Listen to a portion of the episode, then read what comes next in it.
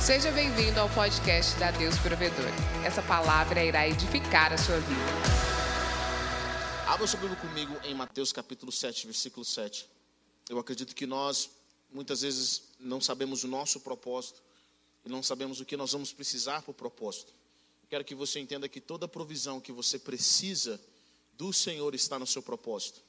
Antes de Deus dar ordem para Adão preencher a terra, subjugar, dominar, para que Adão crescesse e multiplicasse, Deus já tinha trago para Adão a provisão.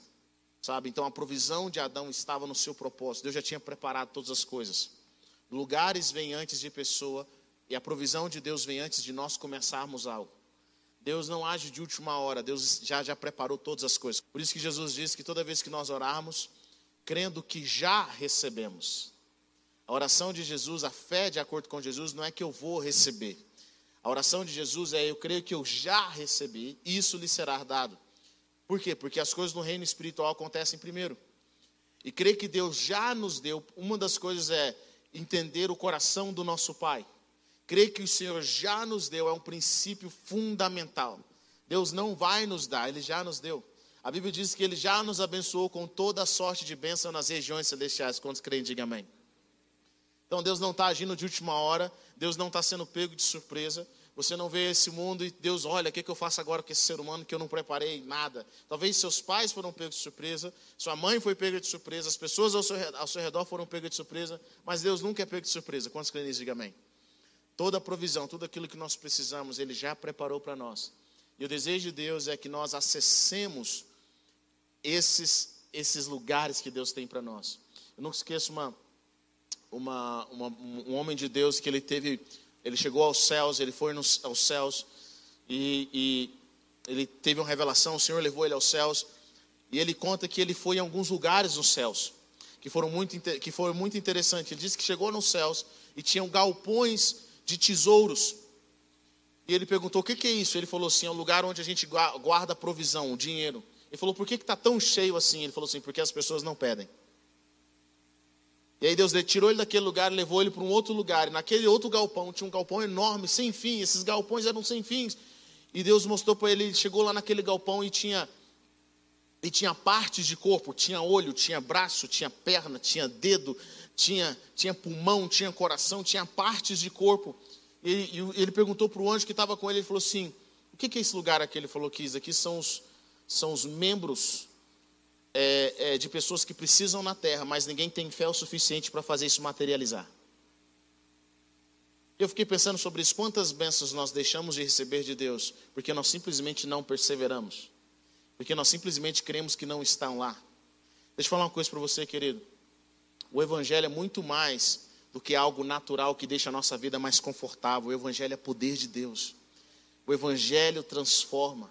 Deus ainda cura pessoas, Deus ainda transforma corações, Deus traz provisões extraordinárias. Eu quero dizer para você que Deus cura pessoas de câncer.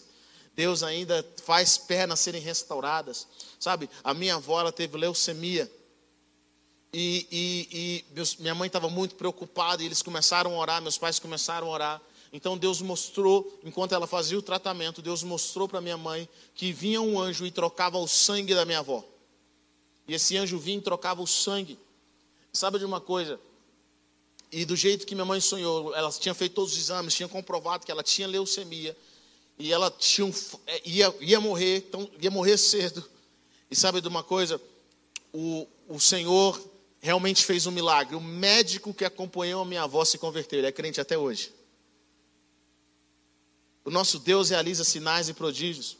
Tem um dos testemunhos que me marca muito além de vários testemunhos no qual eu cresci.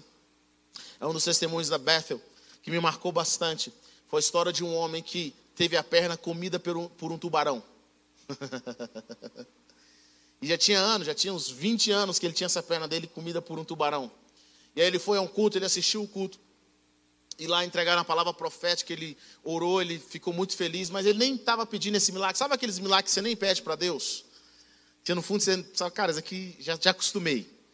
Ele começou a orar e ele agradeceu a Deus, foi um culto maravilhoso. Ele foi para casa e a perna dele até, até no joelho, o tubarão tinha comido até a, a parte do joelho. E ele chegou em casa, ele começou a perceber que a perna dele estava sangrando. Aí eles fizeram lá, enfaixaram a perna, tudo direitinho, você acharam estranho aquilo.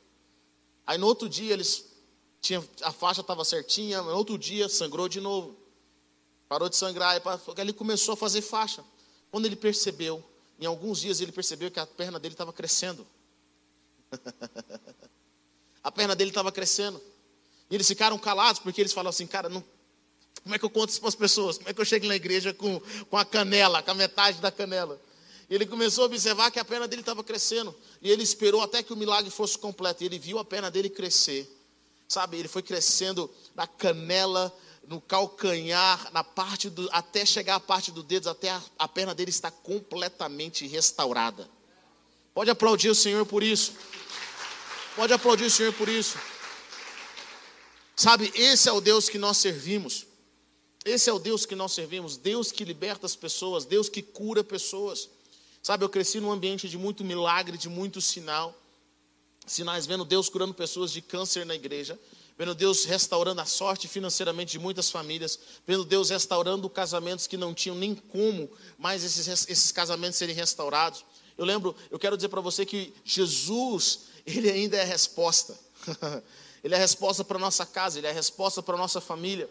Um dos testemunhos que me marcou uma vez foi de um casal de duas amigas minhas, elas, elas contando que os pais dela estavam separados há cinco anos. Cinco anos os pais estavam separados. E não tinha chance nenhuma, eles não eram cristãos e elas, elas se converteram, começaram a orar. E Deus fez algo tremendo na família dela. E esses pais hoje são pastores em uma igreja. Eles foram transformados pelo poder do Evangelho, foram transformados pelo poder do reino de Deus. Deus restaura coisas extraordinárias. Deus, aquilo que estava morto, Deus tem o poder para fazer de forma poderosa nas nossas vidas. Eu cresci vendo Deus transformando. Um dos, um dos casais que, que meus pais acompanharam, eu lembro que quando eu era pequeno ia nesses, nesses moveres do Senhor. Eu lembro que um dos casais que meu pai acompanhava, a esposa, ela era tão oprimida pelo diabo. O diabo oprimia tanto essa mulher que, que ela olhava para o espelho e o espelho quebrava. Sabe, eram coisas extraordinárias. Nós estávamos comentando hoje lá em casa, na casa do meu pai, tantos processos de libertações que nós já ouvimos. Uma das pessoas que meu pai trouxe, que meu pai orou, que a gente orou por libertação, ele falou: Éber, eu, eu tinha algumas coisas, tem algumas coisas estranhas, de pessoas que subiam na parede endemoniadas. Imagine eu, criança, participando dessas coisas. Sabe, não são coisas que alguém me contou, foram coisas que eu vi, eu participei, eu estava lá. Eu vi Deus trazendo libertações, pessoas que eram terrivelmente endemoniadas, mas que hoje são libertas e transformadas para a glória do Senhor. Hoje encontraram Jesus, pessoas que, que tudo na vida delas dava errado, tudo na vida delas dava errado, e elas encontraram o poder de Deus, elas encontraram a mão do Senhor e foram completamente transformadas. Quantos creem nisso? Diga amém. Sabe, eu quero dizer para você que Jesus não é apenas uma filosofia de vida. Ele realmente funciona. Sabe? Ele realmente funciona, ele realmente transforma vidas. Mateus 7, versículo 7 diz o seguinte: Peçam continuamente e lhes será dado. Continuem procurando e vocês acharão. Continuem batendo e a porta lhes será aberta. Pois quem pede recebe, quem procura acha, e aquele que bate a porta será aberta. Quem pede, recebe, quem procura, acha, e aquele que bate, a porta será aberta. Alguém aqui que, se seu filho pedir pão, lhe dará uma pedra, ou se pedir peixe, lhe dará uma cobra. Se o Pai de vocês que está no céu continuará. Se vocês, apesar de serem maus, sabem dar bons presentes aos seus filhos, quanto mais o Pai de vocês que está no céu continuará dando bons presentes a quem lhe pedir. Amém? Pai, nós oramos nessa noite pelo espírito de revelação e entendimento. Eu oro, Pai, para que os corações estejam abertos, Pai. Nós repreendemos toda passividade e declaramos que os teus filhos se movam em ação no Senhor. Pai, para que eles possam ver os milagres. Pai, esse ano nós vencemos muitas coisas no Senhor e o ano que vem nós queremos que coisas ainda maiores vão acontecer. Nós queremos em transformações sobrenaturais. Nós cremos em movimentações celestiais, Senhor. Pai, porque o Senhor não está morto, o Senhor não é atingido. O reino de Deus não é atingido por, aquilo que acontece na terra. O reino de Deus é inabalável. Então nós oramos nessa noite, Pai, para que o Senhor venha trazer crescimento nos nossos corações e nas nossas mentes, para que nós possamos abrir o nosso espírito para receber aquilo que vem dos céus nessa hora, aquilo que vem da tua presença, para a honra e glória do nome do Senhor Jesus. Amém. Amém? Bom, eu quero começar nessa parte sobre o coração de Deus. Jesus ensina algo bem interessante. Ele fala assim: se vocês pedirem pão, será que vocês vão receber pedra? Ou se pedirem um peixe, será que receberão cobra? Tem alguma coisa muito interessante que eu tenho observado em algumas pessoas que têm medo de pedir para Deus e chegar no Senhor. Eles acham que eles podem pedir uma coisa e Deus dá outra. Eu lembro que uma vez eu queria, sabe, quantos aqui têm sonho de ver anjos? Amém? Eu? Amém? Você quer ver anjos, é, eu gostaria de ver na dimensão espiritual. Eu lembro que há muitos anos atrás eu comecei a fazer essa oração. Eu comecei a orar e eu compartilhei com a, com a irmã que era espiritualmente mais evoluída que eu na época. Eu achava que ela era uma mulher muito de Deus. E eu falei assim, cara, eu tenho orado para ver anjos, eu tenho orado para ver a dimensão celestial. E ela falou para mim o seguinte: olha, quem vê anjo vê demônio. Aí eu falei, bom, anjo eu quero ver, mas demônio não. Eu parei de orar. Eu parei de orar, não queria mais. Mas não, esse pacote eu não pedi, estou pedindo para ver anjo, eu não quero ver demônio. Aí eu parei de orar, por quê? Porque ela falou que quem vê anjo vê demônio, não queria ver nenhum. Então, já que era para ver demônio, não queria ver. Quantas vezes as pessoas pedem algo para Deus e alguém vem e fala assim: você está pedindo isso, mas Deus vai te dar isso de ruim também. E aquela mulher estava completamente equivocada, porque de acordo com a palavra de Deus, você não, Deus, você não pede pão para Deus e Deus te dá uma cobra. Está comigo ou não? Então muitas pessoas têm medo de pedir, primeiro, porque não conhecem o coração de Deus. E acha que Deus não entende o que você está pedindo. Sabe? E Jesus fala: peçam. Peçam. Deus sabe o que você está pedindo. Peçam. E nós temos que entender isso. Jesus está falando assim: o coração do Pai é dar aquilo que você está querendo. O que, que você está querendo é pão, Ele vai te dar pão. O que você está querendo é peixe, Ele vai te dar peixe. Deus não vai confundir, não vai trazer junto com o pão uma, uma armadilha para destruir a sua vida. Você tem orado por prosperidade? Ah, então Deus vai trazer uma doença que é para balancear a prosperidade. Não é o coração de Deus, isso é coisa do diabo. Está comigo ou não? Nós temos que entender o coração de Deus. Jesus fala isso claramente. Existem alguns níveis aqui que nós precisamos entender. Jesus fala: peçam. Ele fala o seguinte: pois quem pede, recebe quem procura, acha, e aquele que bate, a porta será aberta. Nós vemos aqui, para que nós possamos nos mover com aquilo que já foi preparado para nós por Deus, existem três níveis que nós devemos passar por eles. Algumas coisas na nossa vida nós simplesmente vamos pedir, nós vamos dizer: Senhor, abra o mar, Deus realize esse milagre, e o Senhor vai fazer sobre as nossas vidas. Tem coisas que nós vamos pedir e instantaneamente elas vão acontecer. Mas a oração não fica apenas no nível da nossa voz, no nível das nossas palavras. Existem orações que nós fazemos, quando eu falei, como eu falei no começo, que são orações que nós fazemos. Nós não apenas falamos, mas nós agimos. É a oração daquele que, que sai de casa crendo que Deus já trouxe a provisão e ele não sabe como vai ser. E é o que Jesus diz: ele fala, peçam e vocês vão receber, procurem e vocês vão achar. O que, que significa isso? Deus está falando no nosso coração para nós não apenas usarmos as nossas palavras, mas agora ter uma atitude. Talvez, querido, você tenha orado muitos anos, mas aquilo que você está precisando em Deus não está na sua oração no seu quarto. Está na hora de você sair do quarto e ir atrás. Vocês estão comigo ou não? Está na hora de você ir atrás. Procure. O que você está buscando no Senhor? Procure. Hebe, mas eu posso fazer isso? Eu posso pedir? Tem irmãos que chegam para mim e falam, Hebe, mas eu não gosto de pedir nada para Deus. Eu sinto como se eu estivesse pecando. Bom, primeiro, nós precisamos entender algo em Deus. Jesus diz claramente, ele fala, peçam para que a alegria de vocês seja completa. Quando nós pedimos para Deus, o coração de Deus é o, o coração dele, ele quer nos abençoar. E pedir é sinal de humildade. A palavra de Deus fala em Filipenses, eu quero ler rapidamente, Filipenses capítulo 4, versículo 6. O apóstolo Paulo, um homem de Deus, um homem que entregou a sua vida a Jesus, entregou totalmente a sua vida ao Senhor, passou por várias dificuldades. Poucos homens foram tão santos como esse homem. Ele diz algo: não andem ansiosos por coisa alguma, mas em tudo pela oração e súplica e com ações de graças, apresentem seus pedidos a Deus. E a paz de Deus, que excede todo entendimento, guardará o coração e a mente de vocês em Cristo. O apóstolo Paulo está falando: olha, eu sei que com as dificuldades, com os desafios que nós temos no dia a dia, nós começamos a ficar ansiosos. Nós ficamos ansiosos. Quantos aqui, quando você tem algo para resolver, você começa a ficar ansioso? Sim ou não? Você começa a ficar ansioso, nós temos, nós ficamos ansiosos. Aí o apóstolo Paulo fala o seguinte: sejam conhecidas diante de Deus todas as suas petições, tudo aquilo que você precisa, leve para diante de Deus.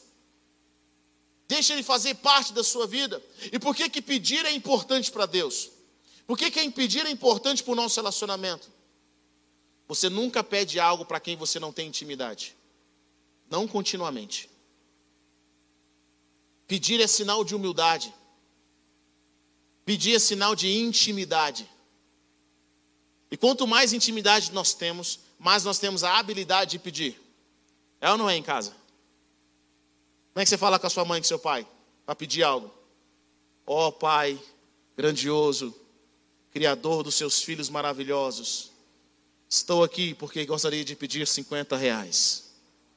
Mãe maravilhosa, que existe antes dos seus filhos, estou aqui porque gostaria que a senhora cozinhasse algo para mim. É assim que a gente faz? Assim, pai, você não tem um, um dinheiro aí não? Quanto você quer? É 50. Mas pode ser 100. Se você tiver. Deixa eu abrir sua carteira aqui, deixa eu ver se você. Ah, pai, está escondendo dinheiro. Mas faz aquela comidinha, não é assim? Intimidade, você pede. Você não tem problema em, sabe? Pessoas que você não conhece bem, você, dependendo da situação, da gravidade que você tem, você tem que pisar em ovos. Por favor, poderia o Senhor, na sua, né? Tem como, por favor, fazer desse jeito, assim, colocar aqui? Você não conhece alguém? Mas quando você conhece, quanto mais você tem esse, esse, essa intimidade, você dispensa cerimônias, porque você sabe que pode contar com aquela pessoa. E pedir ao Senhor é trazer Deus para nossas circunstâncias, é trazer Deus para o nosso dia a dia, é trazer Deus para aquilo que nós precisamos, e Deus ama fazer parte disso. A palavra de Deus fala que sem fé é impossível agradar a Deus. Porque todos aqueles que se aproximam de Deus precisam crer que Ele existe e que Ele é galardoador ou recompensador de todos aqueles que o buscam. Eu quero dizer para você: é impossível sair da presença de Deus sem que Deus te dê uma bênção. Deus sempre vai te abençoar com algo. Sempre vai te abençoar, sabe? E Jesus nos fala assim: aquilo que nós pedimos, a nossa alegria vai ser completa. Aquilo que nós pedimos, tudo que nós pedimos, no nome dEle. E as pessoas falam assim, Heber, mas é, é, não tem que ser coisas santas. Eu vejo pessoas dizendo algo bem interessante. Elas falam assim: Eu gostaria que Deus me abençoasse, para que eu pudesse fazer mais para o reino. E ele ora pensando assim: Deus, me abençoa financeiramente, que eu vou poder fazer mais para o reino. Como se esse desejo no coração dele, ou o que eu vou dizer, fosse a condição para Deus abençoá-lo. Eu vejo pessoas falando assim: olha, se Deus me der mais, eu vou dar mais cestas básicas, eu vou fazer mais para o reino. Cara, Deus não está nem aí se você vai dar cestas básicas ou não. Eu vejo pessoas que não querem dar cesta básica para ninguém, Deus os abençoa. Eu achava que era assim. Eu achava, nossa, se eu tiver um coração para ajudar mais as pessoas, e aí eu peço para Deus, Deus vai fazer. Não, não, querido, Deus dá para a gente porque simplesmente a gente quer. Agora é responsabilidade nossa o que é que nós vamos fazer com aquilo. E sabe por que, que muitas das nossas orações não são respondidas? Porque nós floreamos essas orações com espiritualidade que elas não existem. Nós maquiamos aquilo que nós estamos pedindo. Jesus não fala assim, peça para dar aos pobres e Deus vai te dar. Ele fala, peça. O que? Peça. Aquilo que, aquilo que você vai fazer com aquilo que você recebeu é responsabilidade sua. Deus vai pedir conta, sim ou não? Sim. Mas Ele vai pedir conta de tudo na sua vida. Eu amo o livro de Eclesiastes. Jovem, faça tudo que der no seu coração. Fique à vontade, saiba, porém, que um dia você vai prestar conta de tudo. Eu quero que você entenda o seguinte, querido. Deus não vai pedir conta apenas do dinheiro que você deveria dar e não deu. Tem gente achando que Deus vai pedir conta porque ele está numa posição que ele deveria utilizar. Deus vai pedir conta de tudo. Deus vai pedir de conta de tudo na nossa vida. Um dia nós vamos chegar diante de Deus, Deus vai falar assim: Olha, eu te dei tantos anos de vida na terra, eu quero saber o que, que você fez. Eu quero saber o que, que você fez. Como que você aproveitou aquilo. Então o Senhor fala para nós pedirmos, para que a nossa alegria seja completa. Mas existe um outro nível que é o nível de buscar, é de ir atrás. Eu vejo muitos cristãos que eles param no primeiro nível. Se eles conseguirem chegar no primeiro nível, porque eles julgam que eles não vão pedir certas coisas porque não é santa, querido, deixa eu falar algo para você. Existem coisas que realmente não adianta pedir para Deus que Deus não vai te dar. É, o que, que Deus não vai me dar? O cônjuge do outro. O carro do outro. Está comigo ou não? A posição do outro. Deus não vai te dar, não adianta pedir. Deus não vai te dar a morte do seu marido para você casar de novo. São orações que Deus não vai te dar. Esquece. Não são legítimas. Não faz parte do reino. Mas é, pessoas perguntam para mim, cara, é da vontade de Deus que meus filhos estudem numa escola boa? É da vontade de Deus que eu, eu, eu, eu pague todas as minhas dívidas? É lógico. Tem coisas que nem precisa orar para saber se é da vontade de Deus. Deus não quer que você viva endividado. Deus não quer que você viva envergonhado. Deus quer levantar a sua cabeça. As pessoas que estão ao seu redor estão vendo o que você está vivendo. Mais do que aquilo que você prega, é aquilo que você vive. Eu não esqueço um dia uma mulher que sempre criticava meu, meu pai. Querido, ser filho de pastor não é fácil. E uma das. Eu lembro que crescendo lá na rua lá de casa, é, era, era muita zoação. Cara, seu pai é ladrão, pastor é ladrão, e sendo criança, você não sabe nem como responder aquilo. E essa mulher perseguia a gente, toda vez que a gente estava lá, ela perseguia eu e meu irmão. A gente era perseguido na rua. E aí passou alguns anos, um dia eu vi essa mulher. E ela chegou para mim e falou assim: Oi, tudo bem? A paz do Senhor. Eu até. Paz do Senhor? Será que é você mesmo? ela falou para mim assim: Não, agora estou indo na igreja, sou crente, batizei. Eu falei assim: Por que você converteu? Ela falou assim: Olha, a minha irmã se converteu. Eu vi a vida de miséria, de perturbação no casamento dela destruída. Eu vi o que Jesus fez na vida dela. Ela virou outra pessoa. Ela foi completamente transformada. Mas não só isso. Eu vi a vida de vocês, o que Deus fez na vida de vocês aqui, como vocês chegaram aqui nessa rua, a sua família, como, como vocês são prósperos, como a família de vocês é unida. As pessoas apenas não olham as nossas palavras, elas olham aquilo que nós estamos vivendo. Querido, eu aprendi algo, tudo na minha vida representa o reino de Deus. É a prosperidade. Onde eu chego, o reino de Deus chega. Onde você chega, o reino de Deus chega. Sabe, as pessoas estão olhando para a sua casa, elas estão olhando para a sua vida. Mas, Heber, e as dificuldades que eu passo, e as humilhações que eu passo, elas também estão olhando para como você vai reagir a elas. Se mesmo passando por momentos difíceis, se você não murmura, se você louva a Deus. Eu nunca esqueço um dia, sabe, sabe aquelas pessoas que são enviadas do diabo para tentar tirar sua alegria? Que dizem ser sua, suas amigas, você lembra? Você conhece essas pessoas? Aqueles que foram lá para te ajudar. Sai lá do quinto dos infernos, só para vir te ajudar. Eu lembro que um dia eu estava para prestar prova do vestibular. E, e, e saiu um, um rapaz que eu não vi há muitos anos. Foi lá, cara, eu vi que você vai prestar vestibular, mas eu vim aqui já te dizer que não passar é normal. Olha, vim aqui te encorajar, não vai passar não, entendeu? É difícil. Já não passei na vida também, acho que você não vai passar também. Eu lembro que eu estava lá no portão de casa, eu ouvindo assim, falei, mano, nem te conheço direito, cara. Você veio fazer aqui na minha casa. Aí eu lembro que estava passando na rua. Uma das nossas colegas na rua. E ela estava passando para ir para casa dela, não sei o que deu na cabeça dela. Do nada foi lá, falou, ué, me viu e pegou na minha mão, viu, oi, tudo bem, conversou comigo. Aí falou assim, não, aí ele, aí ele, ela, aí ele continuou falando e ela ouvindo lá, ela falou assim, cara, você vai ficar triste. Ela falou assim, ó, deixa eu falar uma coisa para você. Eu nunca vi o Weber triste. Nunca vi o Weber reclamando. Nunca vi o Weber murmurando. Essa pessoa que você está falando aí não é o Weber. Eu não tive que falar nada, a mulher falou por minha vida. Porque as pessoas estão, ela nem crente era, as pessoas estão observando a sua reação em momentos difíceis. Eu quero dizer para você que até os nossos momentos de luta vão glorificar a Deus. Até aquilo que parece que nós perdemos também vai glorificar a Deus, porque a Bíblia diz que todas as coisas cooperam. Todas as coisas cooperam. E aí, quando nós aprendemos esse novo nível, que é o nível de buscar, que é o nível de ir atrás, eu preciso de sabedoria, sabe? Eu lembro que, eu nunca esqueço, às vezes eu acho que tem cristãos que eles são meio passados. Eles oram por sabedoria, mas não lê um livro. Eles oram por portas abertas, mas não vai atrás de nenhuma. Eles ficam lá numa atitude passiva. E o reino de Deus não é passivo. O reino de Deus é ativo. Como a irmã contou no testemunho aqui, eu marquei minha data.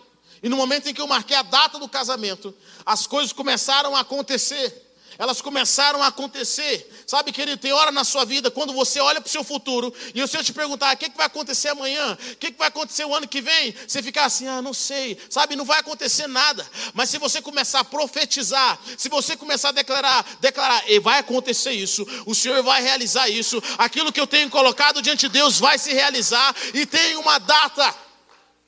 Nós começamos a profetizar, nós declaramos as coisas. Jesus fala: vai atrás. Procura. Procura. Jesus não disse que você vai achar na primeira porta que você no primeiro lugar que você procurar. Está comigo não? É por isso que nós precisamos de perseverança. É, eu estou procurando há um ano. Continue. Continue procurando. É, mas eu estou procurando. Continue. E se você achar? Se você achar e a porta não abrir, continue batendo. Jesus está dizendo: peça, procure e bata. Continue batendo. Isso se chama perseverança. Sabe quem vence? Não são pessoas que têm grandes ideias. Não são pessoas que oram muito. Não são pessoas que só buscam. São pessoas que perseveram. E esse é um princípio que funciona no mundo. Deixa eu falar algo para você. Jesus, não, Jesus deu esses princípios para aqueles que creem nele. Mas esses princípios não funcionam apenas com aqueles que creem nele. Porque o que Jesus está declarando para nós aqui são leis. E leis, elas funcionam independente se você é crente ou não. Ontem eu estava lá em casa. Meu cunhado foi lá em casa. E eu tenho falado para todo mundo, eu gosto muito de ver o por trás das coisas. Eu amo ver documentários, eu amo ver história por trás das coisas. Às vezes nós só conhecemos o por fora, mas nós não conhecemos aquilo que realmente vem acontecendo por trás. E tem um, um, um, um documentário no Disney Plus sobre a Pixar. Para quem não conhece, a Pixar é um, é, uma, é um estúdio de desenhos animados. E eles produziram Toy Story, eles produziram Nemo, eles produziram Monsters, eles produziram um monte de desenhos aí que fez sucesso durante muitos anos. E a Pixar foi fundada pelo um dos fundadores da Pixar foi o Steve Jobs, quando tiraram ele da Apple. Você vê o cara que sabe que tem a bênção de Deus ou que ele que ele carrega algo, pode tirar ele de um lugar que ele vai para outro e vai e vai dar certo. E os outros dois diretores, um dos diretores da Pixar, ele, ele tinha sido demitido da Disney. A Disney, para você entender, é, acho que para mim é um dos maiores centros de artistas do mundo. Os melhores artistas trabalham na Disney. E esse cara tinha sido demitido porque ele tinha tido uma ideia, um tipo de desenho que ainda não tinha sido, ninguém tinha pensado antes. Ele misturou computador com, com, com artistas. Era algo completamente novo, desenhos em 2D, 3D. Ainda ninguém tinha feito aquilo. E ele tinha uma ideia. E ele, quando ele apresentou isso para a Disney, os caras mandaram ele embora. Porque ninguém sabia o que fazer com ele ele foi juntando com outras pessoas que montaram a Pixar. Sabe de uma coisa? Eu achei interessante isso. Esses caras estavam buscando a história perfeita e não conseguiam achar. Tudo o que eles faziam dava errado. O documentário diz que o, Bill, que o Steve Jobs entrou com dinheiro, mas todo ano, durante os cinco anos, durante cinco anos pelo menos, eles perdiam um milhão de dólares. Era só perca, era só, só coisa ruim. Até que eles estavam prestes a fechar, alguém teve a ideia de criar o Toy Store. E apresentaram para a Disney, numa parceria que eles fizeram de última hora. E quando fez sucesso, eles ficaram muito felizes, porque aquilo fez muito sucesso. Assim, é, foi uma revolução no meio dos desenhos e foi, fez muito sucesso. Depois que fez sucesso, eles falam algo que, que me marcou bastante. Ele fala o seguinte: Bom, agora que a gente fez sucesso, nós temos o nosso maior desafio é continuar fazendo sucesso, é o nosso segundo desenho. E o Steve Jobs fala no documentário o seguinte: ele fala assim, olha, é, a maioria das empresas que eu vejo, eles conseguiram conseguir algo extraordinário, o primeiro produto, mas não conseguiram fazer o segundo produto e fecharam as portas.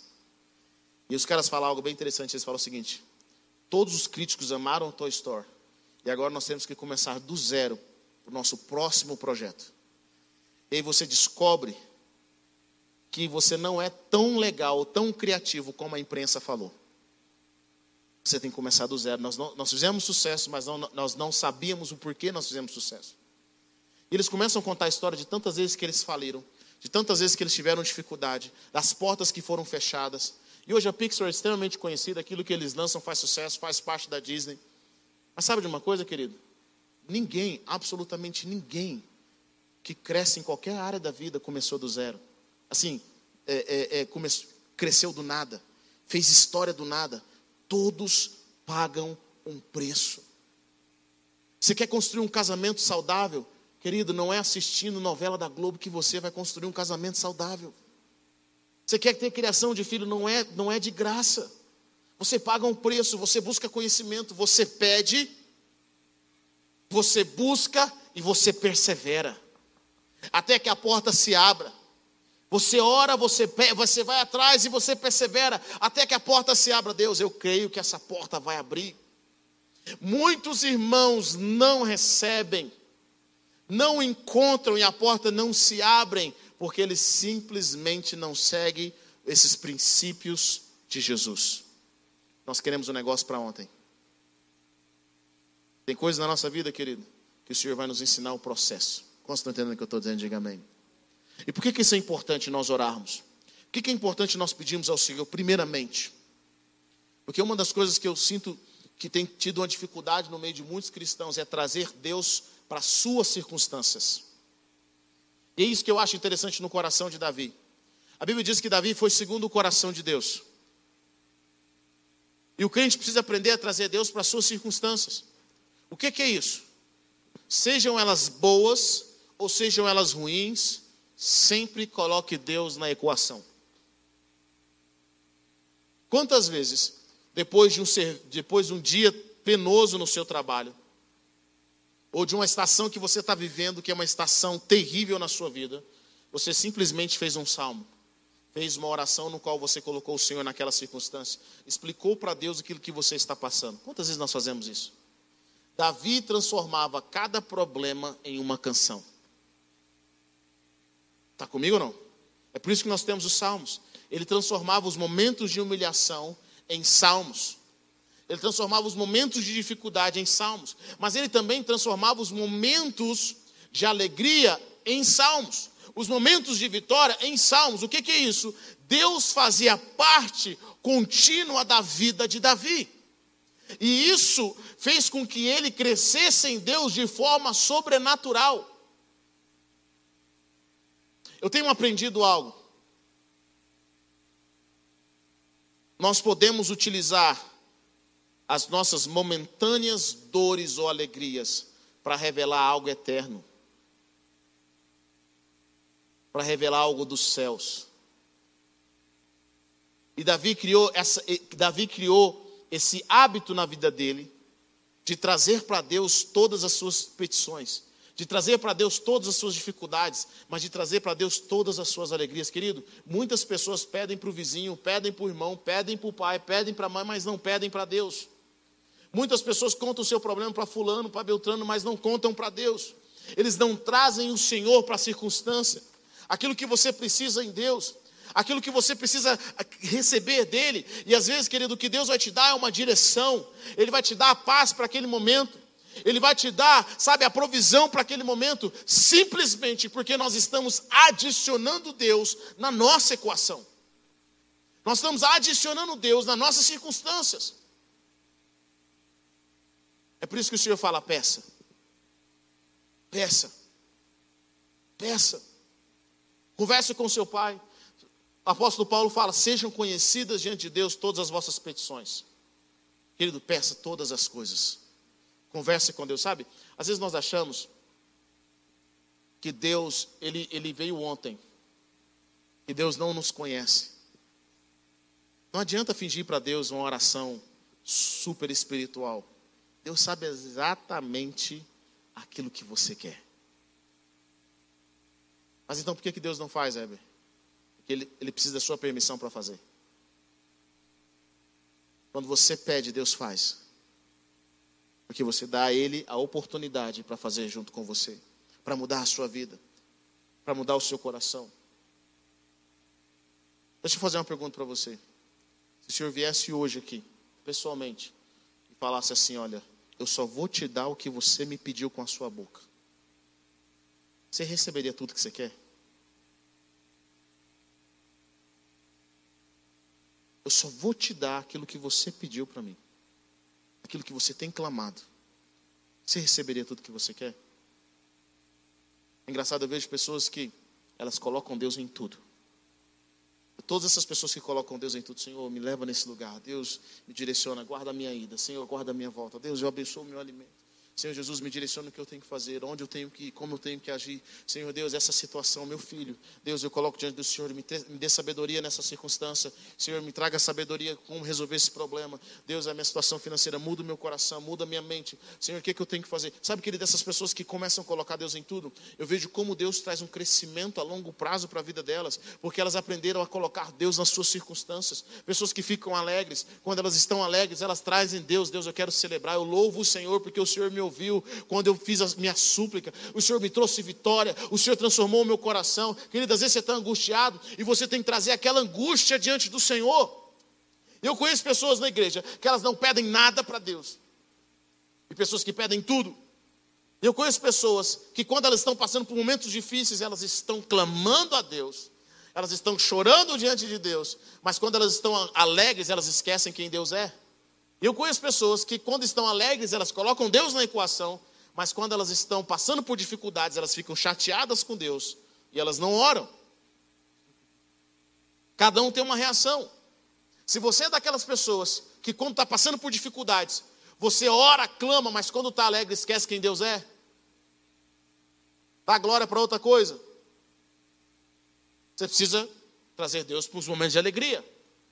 Se você é aquela pessoa que só adora Deus quando está alegre, quando passa momentos difíceis, fica com raiva de Deus, você precisa trazer Deus para a sua angústia. Sabe por quê? Porque a palavra de Deus fala algo bem interessante. Eu amei ver isso na palavra. Salmo 50, versículo 14 e 15. Quero que você leia. Salmo 50, versículo 14 e 15. Diz o seguinte: Deus fala: ofereça a Deus em sacrifício sua gratidão. Cumpra os seus votos para com o Altíssimo e clame a mim no dia da angústia, eu o livrarei e você me honrará. Clame a mim no dia da angústia, eu o livrarei e você o honrará. Não clamar a Deus em momentos difíceis é sinal de orgulho. Quem não pede ajuda? O orgulhoso. E não dá glória a Deus, não dá honra a Deus em momentos alegres, é sinal de ingratidão. Vocês estão comigo ou não? É sinal de ingratidão. E o Senhor quer fazer parte em todos os momentos da nossa vida. Ele quer fazer parte de todos os momentos, de todas as circunstâncias. Eu amo que o Senhor diz no Salmo 90. Abra sua Bíblia comigo, no Salmo 91. Quantos acharam Salmo 91? O Senhor fala, nós sabemos o versículo 1 que fala aquele que habita no esconderijo do Altíssimo, mas eu quero ir bem mais para o final. Versículo 14 diz o seguinte: Porque Ele me ama, eu o resgatarei. Eu o protegerei, pois conhece o meu nome. Versículo 15: Ele clamará a mim e eu lhe darei resposta. E olha o que, que Deus diz: E na adversidade estarei com ele. Versículo 15: Ele clamará a mim e eu lhe darei resposta. E na adversidade estarei com ele. Sabe, Deus nem sempre vai nos livrar da adversidade. Que a adversidade nos ensina. A adversidade nos dá um ensinamento. Mas Deus tem uma promessa para nós. Você vai clamar a Ele. E na adversidade. Chega a pessoa que está perto de você. Na adversidade. Ele vai estar com você. Existe uma promessa de Jesus para nós. Eu não vou te deixar e nem vou te abandonar. Na adversidade. Sabe quando você é criança? Você tem medo de passar por dificuldades, por problemas. Mas à medida que você amadurece e se torna adulto, você consegue e, e desenvolve um coração sábio. Você consegue ver propósito em tudo na vida. Por isso que a palavra de Deus fala, Provérbios fala o seguinte: é melhor às vezes estar na casa de luto do que num lugar de festa. Você aprende e cresce até no momento de tristeza, até quando você não tem. E Deus tem uma promessa para você. Jesus não disse que nós não teríamos tribulação nem aflições, mas Ele disse que estaria conosco. Ele nos ensinou a vencer. Ele fala, e a palavra de Deus fala em Salmo: na adversidade estarei com Ele, vou livrá-lo e vou cobri-lo de honra. Vou livrá-lo e vou cobri-lo de honra. Olha o versículo 15: Ele clamará a mim, e eu lhe darei resposta, e na adversidade estarei com ele. Ele clamará a mim, eu lhe darei resposta, e na adversidade estarei com ele. Vou livrá-lo e vou cobri-lo de honra. Conheci um irmão uma vez que ele se julgava muito fiel a Deus, que ele dizimava, que ele ofertava. Ele achava que não precisava orar para nada na vida dele. Ele achava que não precisava orar para o casamento. Ele achava que não precisava orar para as, para as finanças. Achava que não precisava orar para a saúde. Ele achava que as coisas aconteceriam automaticamente. Deixa eu falar uma coisa para você.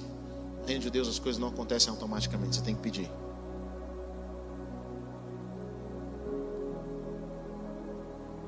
Dizime não trabalha para você ver. Ora pelo seu casamento e não busca sabedoria no relacionamento para você ver. Mas busca sabedoria sem orar. Deus quer nos livrar. Sabe, Davi trazia tudo isso para Deus. Ele trazia todos esses problemas, todas as dificuldades, todas as alegrias. E ele criou um hábito na vida dele de fazer isso quando ele estava chateado, quando ele via os inimigos. O querido Davi enfrentava circunstâncias realmente pesadas. Não era circunstância do irmão falou mal de mim. Era circunstância, o pessoal quer tomar minha posição, eles querem me matar. Davi lidava com pessoas que matavam gente. Não eram pessoas que ameaçavam, eram pessoas que sabiam que iam matar pessoas. E ele sabia colocar isso diante de Deus. Ouça o que eu vou dizer. E ele clamava que Deus fizesse justiça, ele clamava para que Deus fizesse algo na vida dele. Mas Davi não, não apenas passou por circunstância no qual alguém fez injustiça contra ele. Porque é fácil nós pedirmos a Deus quando alguém de fora faz algo contra nós, sim ou não? Deus faz alguma coisa, eles estão me perseguindo, eu estou fazendo, fizeram coisa errada contra a minha vida, eu, minhas mãos estão limpas. É fácil nós pedirmos isso. Mas e quando somos nós o problema? E quando somos nós que erramos? E quando somos nós que pecamos, nós que destruímos a vida de alguém. Davi, em, em a maioria da parte da sua, na, na maior parte da sua vida, Davi sofreu injustiça e perseguição de alguém. Mas teve momentos em que Davi foi o problema. Davi adultera, mata um servo fiel e esconde. Mas como Davi sabia trazer para Deus todas as circunstâncias, Davi no Salmo 51, ele ora a Deus. Ele fala: Deus, eu pequei contra ti.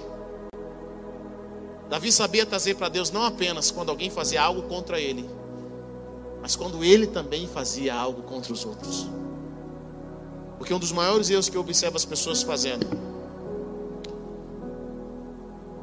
é se afastar de Deus quando elas erram, quando elas pecam. Maior erro não é só o seu pecado, o maior erro é se afastar. E a nossa primeira tentação quando nós fazemos coisas erradas é nos afastar de Deus. Como Adão fez, mas Davi não fez isso. E para concluir, eu quero que você abra sua Bíblia em Salmo 51. Nós vamos ver a oração de Davi.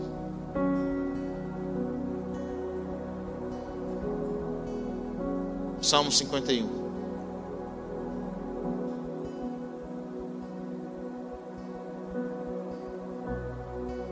Davi diz, versículo 1: Deus, em tua graça, tem misericórdia de mim, em tua grande compaixão, apaga as minhas iniquidades, lava-me completamente de minha culpa e limpa-me do meu pecado, pois conheço as minhas iniquidades, meu pecado me confronta o tempo todo.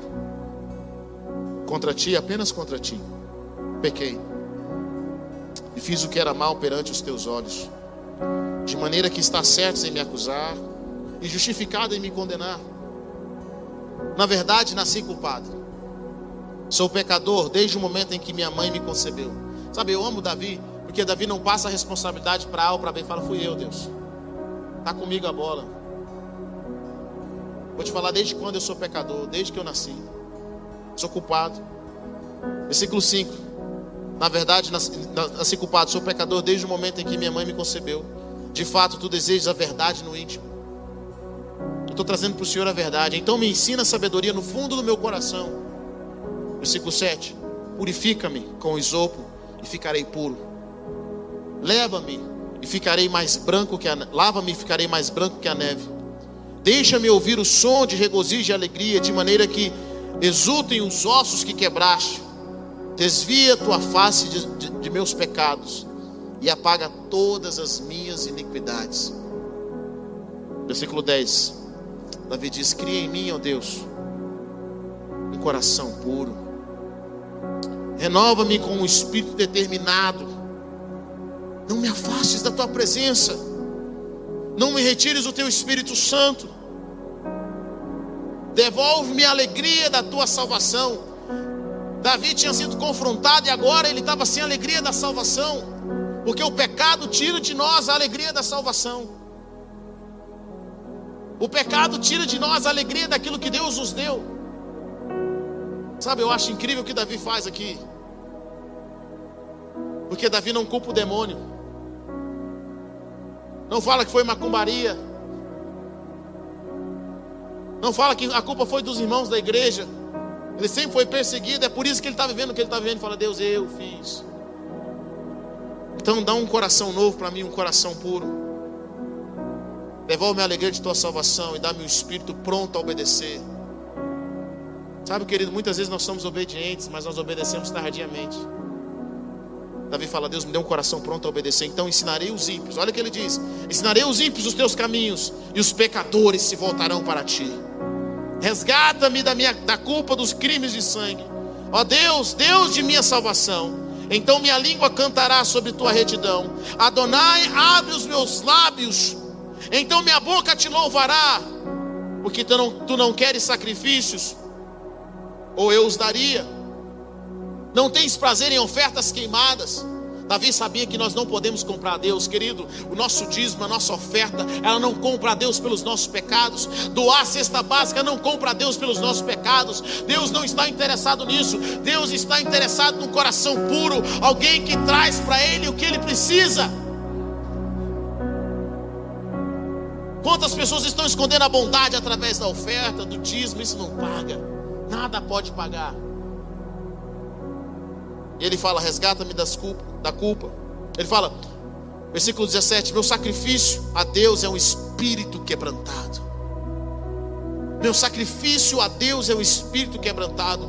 Tu não desprezas um coração humilde e contrito. Em teu grande prazer, faz Sião prosperar, reconstrói os muros de Jerusalém. Então te deleitarás com sacrifícios de retidão, com as ofertas queimadas dos holocaustos que serão oferecidos novilhos no teu altar. Sabe, Davi está dizendo o seguinte: nada compra o Senhor, Deus. Eu te conheço. Fiz besteira.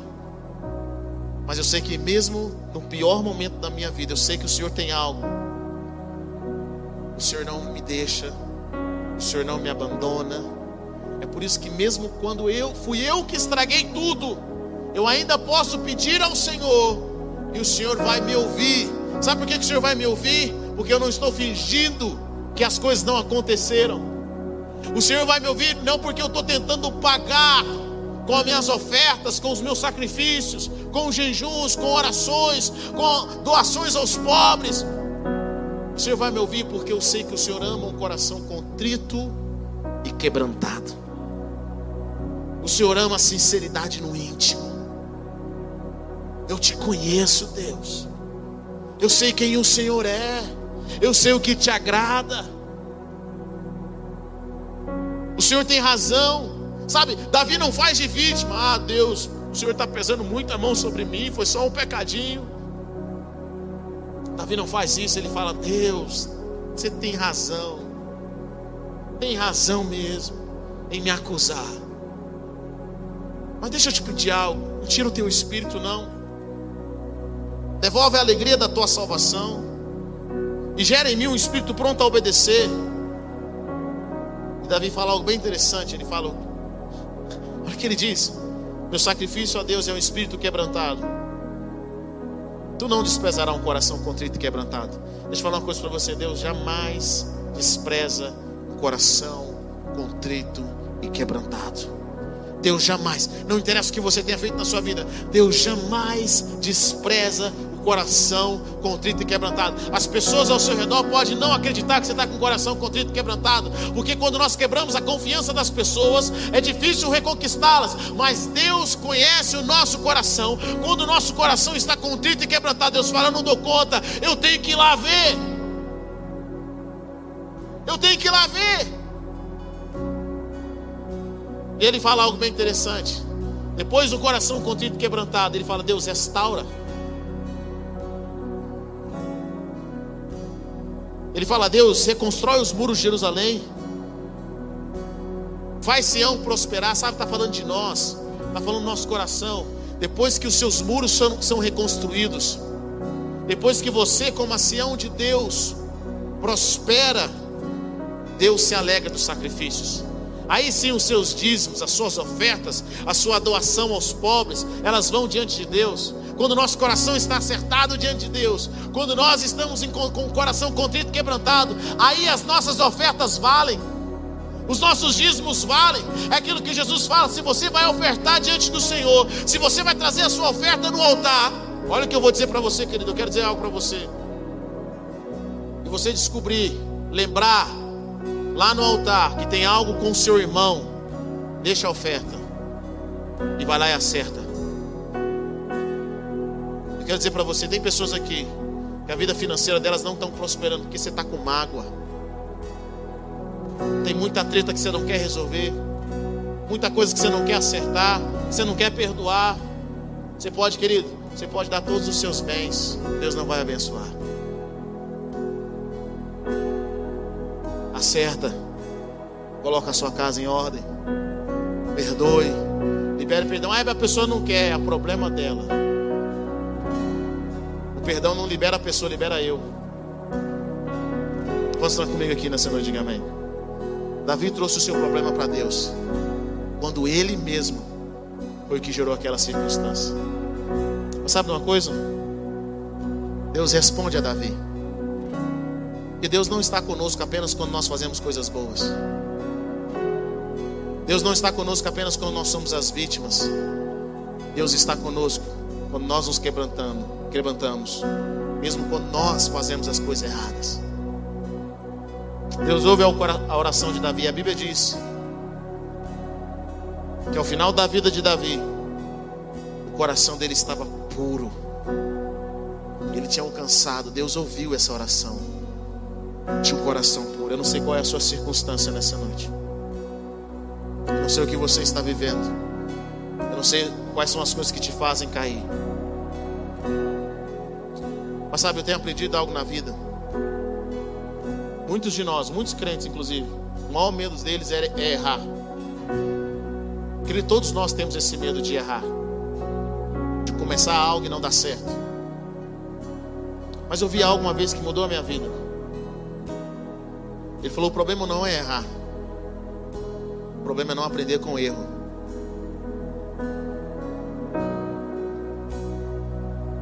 Quantos aqui já erraram?